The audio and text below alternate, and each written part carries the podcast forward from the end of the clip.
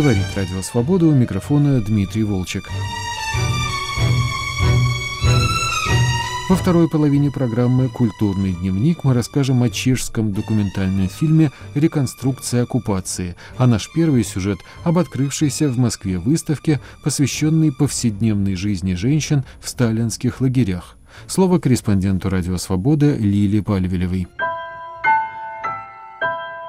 Отрез, узел, ветошь, веретено, стежок, основа – так называются разделы выставки «Материал» в Международном мемориале, внесенном в Россию в список иностранных агентов. У этих слов, помимо прямых значений, есть переносные. Все они применимы к описанию разных состояний женщин-жертв ГУЛАГа. Весь дизайн выставки построен на сером цвете. Архитекторы Кириллас, Надежда Корпут и Екатерина Тинякова переградили пространство зала стеной, сложенной из шершавых бетонных блоков. К грубой поверхности прикреплены экспонаты. На сером безжизненном фоне выглядят беззащитными и латаная-перелатанная одежда узниц и яркие вышивки, которые создавали подневольные работницы швейных фабрик. 30 лет в Международном мемориале собирали эту коллекцию – как сообщает хранитель архива этой организации Ирина Островская, ей хорошо известно, кому принадлежали те или иные предметы, однако на этикетках такой информации нет. Они не безымянные, про каждые вещи мы знаем их легенду и, конечно же, знаем биографию людей, которые нам это передавали. Это вот точно. Ведь далеко не все из лагеря что-то привезли. Это же по крохам, это совершенно собирательный образ. Именно поэтому на нашей выставке у нас подписан только лагерь. Откуда это? Потому что это образ. Выставка в очень многих случаях художественная, она не документальная, у нас нет документов. У нас нет ни статистики до сих пор, у нас нет никакой нормативистики, мы не знаем документов, приказов, которые есть, наверное, в архиве ФСБ. И хочется только очень желать и надеяться, и, наверное, все-таки мы будем уверены, что когда-нибудь, если не мы, то наши внуки доживут до той ситуации, когда архивы будут открыты. Главное, что можно сказать об этом в двух словах – что как бы мы ни старались, и как бы сколько лет мы не изучали эту тему, и как бы нам ни казалось, что мы несколько приближаемся к представлению о том, как это было, это, конечно, небо и земля. Потому что мы тут, сидя на мягких стульях под электрическим светом, читаем чужие воспоминания. Что там было на самом деле, мы не знаем. Основной источник мы опираемся на рассказы. Неважно, написанные или устные, они написаны не нами. А том, как человек смог написать, как смог он передать, было это не так, как было, а так, как вспомнилось, или так, как захотелось вспомниться, или так, как психика позволила вспомнить. Это же понятно, что самое страшное мы вытесняем, самое ужасное, а потом, может быть, даже и не решились записать это на бумаге по разным причинам, это не важно. Поэтому мы только приближаемся и, наверное, никогда не узнаем, как оно было на самом деле, потому что своей кожей, своим телом мы это не почувствуем. Мы можем только безгранично сочувствовать, переживать и стараться понять. Мы очень старались, мы очень любим наших героинь. Не все выжили, не все вышли на свободу, а те, которые выжили, они были травмированы на всю жизнь это невозможно изжить. Один из экспонатов выставки «Материал» – лагерный чемодан, сколоченный из посылочных ящиков. В таких чемоданах женщины при освобождении из мест заключения уносили с собой нехитрые пожитки. Наши экспонаты, говорит Ирина Островская, это такие важные вещи, которые хранили всю жизнь. Иногда это была память о подруге лагерной. Иногда это были подарки, которые мамы присылали из лагеря своим детям. Иногда то, что носили на себе, и лагерная одежда – это уникальный музейный жанр, ее практически не сохранилось. Иногда пытались от нее избавиться, выйдя из лагеря на свободу. А если надеть другое было нечего, донашивали до последних дыр, так что хранить было совсем нечего. Но иногда, и благодаря этому мы это увидим на выставке, эти предметы сохраняли как память о тех годах, которые были приведены там. Иногда даже сами не задумывались, зачем это сохраняли, потому что вы сейчас увидите некоторые предметы, которые странно держать дома в своем гардеробе. Странно, но в то же самое время выбросить это тоже невозможно. И поэтому, когда мы посмотрели на собрание, которое скопилось у нас в музее, разложили его, поняли, что мы никак не можем с этим работать с точки зрения музейной выставки и вообще с точки зрения выставки. Получается, что перед нами лежат большое количество образцов очень хорошего рукоделия. Прямо кружок умелые руки. И где тут лагерь? Как через это передать, в каких условиях это было создано? И до тех пор, пока не пришла в голову идея, что мы судьбу женщины надеваем на материал, выставка не складывалась. А разделы, которые у нас, они тоже связаны с ткацким производством, с ткацкими темами. Например, самый первый наш раздел, который связан с арестом, мы назвали «Отрез». Но в одном из воспоминаний Адамова Слиосберг пишет, «И после этого жизнь была отрезана. Я попала во власть страшной машины, которая должна была меня уничтожить». И это тоже нам в какой-то степени помогло, потому что мы поняли, что и следующие разделы, которые будут на нашей выставке, мы тоже можем опираться на ткацкое производство, которое тем более было очень распространено в женских лагерях. Есть немало примеров, когда женщины в неволе старались сохранить человеческое достоинство. В мемориале особенно ценят ветхое, потерявшее первоначальный цвет, летнее платье из крепа. С изнанки подведены 20 заплат из разных кусочков ткани, в том числе вафельных полотенец. Одна из арестованных, Буханевич, она была научным сотрудником Третьяковской галереи, специалист по древнерусской живописи. Она была арестована, и у нее очень счастливая судьба, если можно назвать это счастливой. Она пробыла в заключении всего один год. А потом наступила Бериевская небольшая оттепель, и в 1939 она вышла. Но год она провела в тюрьме.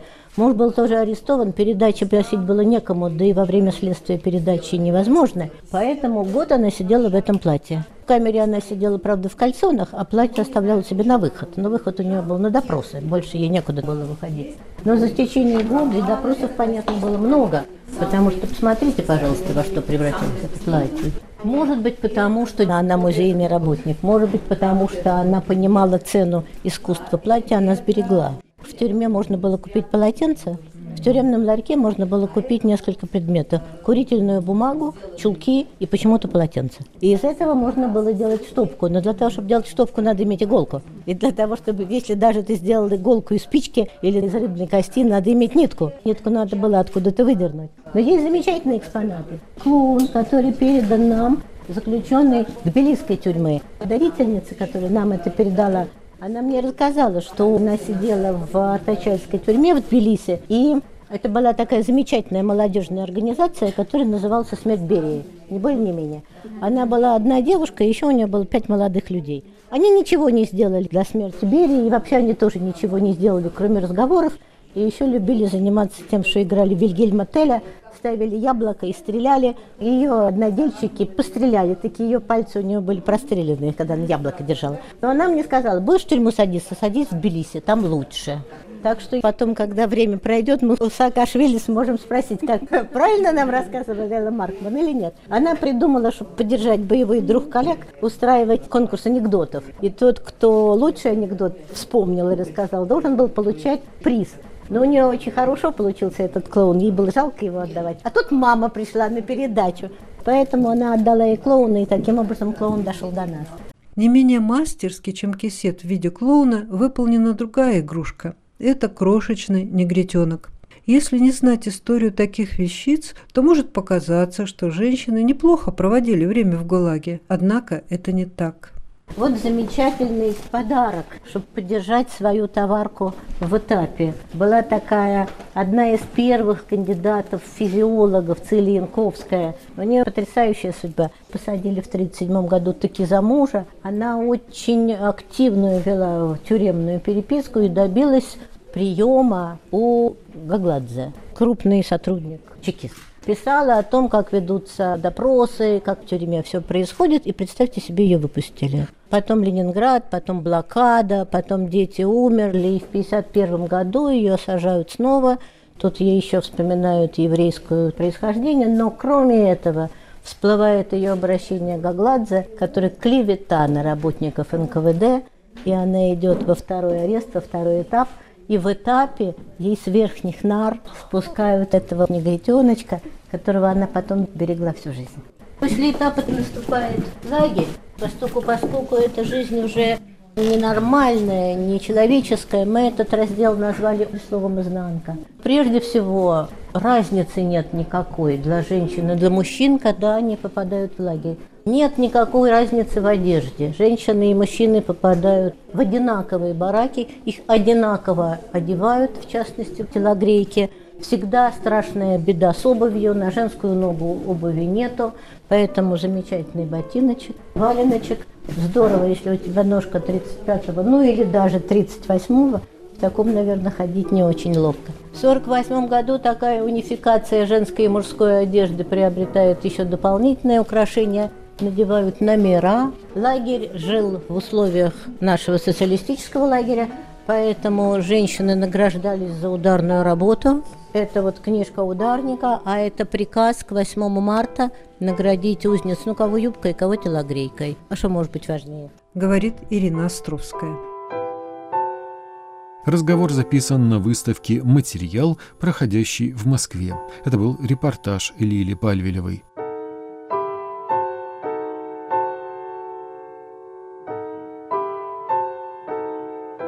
Вы слушаете программу «Культурный дневник». Брежнев – это Гитлер. Фраза одна из многих запечатленных неизвестным оператором, снимавшим в августе 1968 года происходящее на улицах после начала ввода войск стран Варшавского договора в Чехословакию. Rusové jsou tady, tam mám jít. On říkal, o čem mluvíte? Já jsem říkal, no o mobilizaci. On říkal, no žádná nebude. To už byli naši lidi, kteří zasahovali proti demonstrантам. Четыре часа уникальных съемок, которые удалось отыскать через 50 лет, стали основой фильма чешского режиссера Яна Шикла «Реконструкция оккупации». Слово Александре Вагнер. На архивных пленках жертвы столкновений и стрельбы. Раненые на улицах, на носилках, в каретах скорых и на больничных койках. Кровь на стенах домов, на чешском флаге в руках у демонстрантов. Среди уникальных кадров есть и съемки в маравском городе Простееве. Там жители поменяли указатели так, что танки ездили по кругу и не могли отыскать дорогу. Когда в третий раз военные оказались на том же месте, они открыли стрельбу. Причин не было никаких, кроме этих дорожных знаков. Погибли пять человек. Ян Шикл не просто смонтировал архивные кадры, он нашел людей, которые на них запечатлены. Режиссер обратился к жителям Чехии в телеэфире, и с ним связались более тысячи человек. Одна из героинь фильма – сестра тяжелораненого протестующего. Оператор снял его в больнице, спящим на кровати без сил, а рядом врач демонстрирует осколок шрапнели, извлеченный из тела, в пол пальца шириной. Героиня фильма хранит его до сих пор – ее брат был одним из тех, кто на Виноградской улице в Праге оказался рядом с взорвавшимся грузовиком и танком. Тогда были ранены десятки демонстрантов. Именно здесь, у здания чешского радио, было больше всего жертв. Режиссер специально не называет в фильме имена очевидцев, которых удалось разыскать. Они делятся воспоминаниями о произошедшем, но титров нет – Создается ощущение, что не только эти люди, рассказывающие о происходящем 50 лет спустя, но и тысячи других обладают сходными воспоминаниями. Анонимным остается, например, рассказ пожилого мужчины, получившего пулевое ранение и сохранившего свою окровавленную рубашку. Он говорит, что был готов в тот момент защищать страну с оружием в руках. В этом в интервью режиссеру признавались и другие участники тех событий. Человек, подаривший Яну Шиклу коробки с драгоценными кадрами, рассказывает, что в августе 1968 отправился записываться добровольцем, но ему с недоумением отказали. Те же, кто в это время служил в армии, говорили, что было два приказа – не сопротивляться и оказывать сопротивление. В фильме удалось показать разочарование, наступившее у тех, кто в августе 1968 года протестовал на улицах, но год спустя после самосожжения Яна Палаха испытал уже совсем иные чувства, что дальше бороться не имеет смысла, а надежда на перемены рассеялась. И после этого момента те, кто вчера строил баррикады, оказались перед сложным выбором – либо сопротивляться режиму, либо молча принять правила игры, сохраняя в душе собственное мнение о происходящем. Эта стратегия человеческого поведения сопровождает любую оккупацию, и можно понять, что происходит в наши дни в Крыму или в Донбассе. О параллелях с происходящим в Украине говорит и режиссер. Акценты смещаются, и вот уже свои бьют своих же. Милиция разгоняет демонстрантов на Ватсовской площади, но это, конечно, не гражданский конфликт, не несогласие одной части общества с другой, а конфликт, порожденный ситуацией, вызванной агрессивными действиями оккупантов. Но несмотря на появившиеся вслед за событиями 1968 года у жителей Чехословакии разочарование, сохранялась и призрачная надежда. Она выражена в призыве, написанном 50 лет назад на стене одного из пражских домов и теперь попавшая в фильм «Реконструкция оккупации». «Пережили Гитлера, переживем и Брежнева». Для чехов и словаков эта фраза, как можно понять спустя годы, оказалась пророческой. Ян Шикал ответил на вопросы «Радио Свобода». Самое интересное в вашем фильме, конечно, новые документальные кадры событий августа 1968 года в Чехословакии, которые являются основой повествования. Как вам удалось их найти, ведь с тех пор прошло несколько десятилетий? Bylo to skutečně tak, jak se to odehrává v tom filmu. В конце 80-х я начал собирать коллекцию частных фильмов, и мне удалось создать богатый архив. И порой, помимо семейных кинопленок, попадаются и профессиональные. Друзья об этом знают. И один из них однажды сказал, «Приезжай и забирай то, что хранится у меня в гараже уже несколько лет». Когда я пришел к нему, оказалось, что речь идет о 40 коробках с материалом, снятым на 35-миллиметровую кинопленку. Мы даже толком не знали, что это за материал, ведь для того, чтобы отсмотреть его, требуется профессиональное оборудование. Друг мне сказал, что речь идет о съемках событий 68 года. Я стал смотреть эти кадры и был поражен. Я стал искать, откуда могла взяться эта пленка, кто все это снял. Позднее я выяснил, что речь идет о материале, снятом военными. Было такое специализированное киноподразделение в чехословацкой армии. Поражает то, что и в армии в то время настроения были антисоветскими. Это видно по кадрам, снятым этими людьми.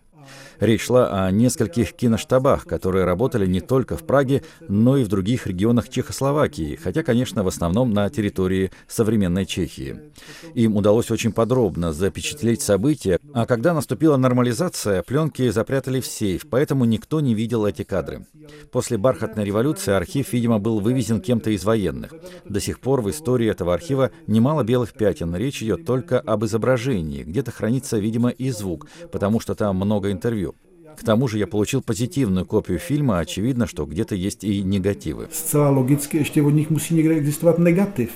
Уникальность этих кадров только в том, что они никогда не были опубликованы, или есть еще какие-то особенности именно этих архивных съемок? Je natočených. Там есть кадры, снятые в разных городах. Аламоуц, Карловы Вары, Ползень. Хорошо известны архивные кадры тех событий. Это в основном Прага. Новый архив бесценен, так как съемки велись по всей республике. В вашем фильме много сцен протестов, значительно меньше танков или военных, которые на них приехали. Вы хотели показать реакцию общества на ввод войск, или же попавшие к вам архивные кадры были в основном об этом? Já jsem spíš eh, se domníval, že eh, p- p- pokryju tu Я хотел показать разнородный характер реакции на происходящее. Из всего материала я выбрал протестную голодовку, как люди пишут на стенах домов лозунги, много кадров демонстраций. Реакция на ввод войск действительно была очень разная. Было и несколько конфликтов, которые можно сравнивать даже с военными столкновениями. Я стремился к тому, чтобы показать самые разные ситуации, произошедшие в августе 1968 года, как реакции людей, так и сами события. До недавнего времени из-за отсутствия других документальных съемок мы представляли события 50-летней давности потому, что творилось в Праге. Главный акцент всегда ставился на драматические столкновения у здания чешского радио. И хотя, как видно, в других местах происходили менее кровавые события, но и они демонстрируют шок, который испытали люди из-за появления чужой армии, чужих танков на улицах и самолетов в небе. prostě nalítli. Подзаголовок фильма «Прошлое продолжает существовать». Почему вы его выбрали? Události se srpna 68 jako už jsou dneska Прошло уже 50 лет. Может показаться, что речь идет о событиях, которые блекнут по сравнению со многими другими, и они уже никого не интересуют. Но мне кажется, что это не так. 68 год остался в памяти практически каждого жителя бывшей Чехословакии. Эта память так сильна, что живет до сих пор. Парадоксально, но она жива не только у тех, кто пережил те события, то есть поколение людей, которым больше 70 лет, но и у их детей, потому что общество передает свои воспоминания. Поэтому нельзя сказать, что мы уже пережили оккупацию, прожили и идем дальше, что никакого значения она не имеет. Я хочу подчеркнуть это по той причине, что некоторые страны, а инициатором произошедшего был Советский Союз, продолжают в том же духе. Когда я снимал фильм, я задавал себе вопрос, как вообще возможно, что в современной России политическим элитам вроде бы совсем не мешает, когда они за границами своей страны своими же действиями постоянно превращают друзей в закоренелых врагов. Взять, к примеру, события в Донбассе. Ясно, что когда этот конфликт прекратится, все не вернется в нормальное русло. Ясно, что когда Крым вернется в состав Украины, в душах украинцев на многие годы останется чувство глубокой несправедливости, неизбывного гнева. Своими действиями Россия создает себе очередного потенциального неприятеля. И я задаюсь вопросом, зачем создавать себе под своим же боком врага? Не представляет ли это опасность для самой России? Понятно, что Москва считает, что все это не страшно. Как вы ответите на вопрос, почему так происходит, почему история повторяется, хотя в прошлом подобные события уже происходили? Rusko uvízlo v podstatě si myslím svým myšlením. Мне кажется, проблема в том, что Россия увязла в 20 веке. Есть постоянная потребность добывать новые территории и создавать из них пространство, повторяющее само себя, чтобы чувствовать себя в безопасности. Парадоксально, что эту безопасность Россия до сих пор не видит в сотрудничестве. Объясняется это все как оборона. Но может лучше стремиться к диалогу? В вашем фильме есть еще одна параллель, которую можно провести между прошлым и настоящим. Из повествования видно, что после событий 1968 года, когда большая часть общества была не согласна с происходившим, через год начинает прослеживаться перелом. Милиция, члены которой те же граждане страны, что и протестующие, вышедшие на митинг к годовщине ввода войск, разгоняет демонстрантов на Вацлавской площади. В это время у участников событий возникает чувство, что дальнейшая борьба невозможна, и потом зритель понимает, что даже самые отчаянные несогласные вынуждены жить дальше, просто смирившись, хотя втайне они продолжают думать по-другому. To byl skutečně záměr, protože jako dá se říct, že Это была часть моего замысла, потому что август 68 года, события, которые имели однозначную трактовку, военная операция была беспрецедентным насилием, жертвой которого стала Чехословакия. А правда была на стороне тех, кто вышел на улицы. Я использую в фильме в том числе съемки из военных архивов. По ним видно, что даже верные режиму военные не могли этого скрыть, кадры говорят сами за себя. Но для меня это является поводом для осмысления последующих событий, о том, как чехи вели себя в эпоху нормализации. С одной стороны, ясно, что советскому режиму не удалось создать совсем уж родственное себе коммунистическое правительство и найти близких политических лидеров, но при этом людям пришлось приспособиться к обстоятельствам. И этот вопрос адаптации меня крайне интересовал, когда я снимал фильм. Как люди пережили этот период и как относятся к нему сейчас. В 68-м мне было всего 11 лет, но вот уже нормализация была эпохой, которую я отчетливо осознавал двойственность восприятия реальности. Человек был вынужден совершать какие-то ритуалы и говорить определенные вещи, но думал-то совсем по-другому. Это было частью моей жизни и жизни окружающих. И почти ежедневно человек задавал себе вопрос, как к этому относиться – потому что застойных ситуаций и деталей было достаточно даже в обычной жизни. Иными словами, чем была нормализация для многих людей, это то, что я пытался в этом фильме показать. to, co jsem, k čemu jsem spěl v tom filmu. И герои вашего фильма говорили о том, что даже после участия в сопротивлении оккупации вынуждены были приспособиться. Почему они так поступили?